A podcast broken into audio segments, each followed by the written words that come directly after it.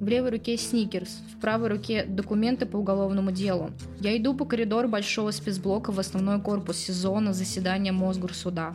Разбудили поздно, позавтракать не успел, вот и приходится жевать по дороге.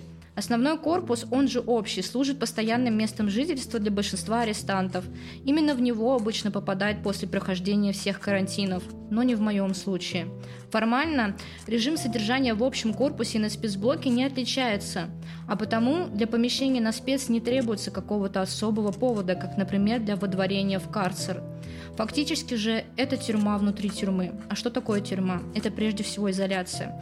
Подобно тому, как тюрьма изолирует арестантов от внешнего мира, спецблок изолирует нас от большей части арестантов а заодно обеспечивает еще один уровень изоляции, чтобы никакой связи, кроме подцензурных писем, которые приносят раз в неделю, точно не было.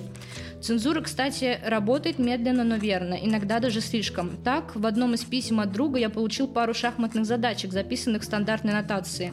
Взял доску, расставил фигуры, подвигал немного и написал в ответном письме решение. Но не тут-то было. Бдительный цензор углядел в шахматной нотации шифр и тщательно замалевал написанное.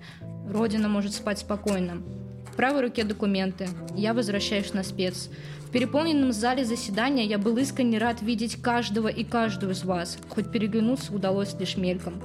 Также порадовало и даже приятно удивило количество собранных поручительств.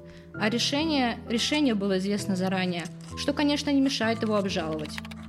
18 июля 2022 года. Матроска Дима.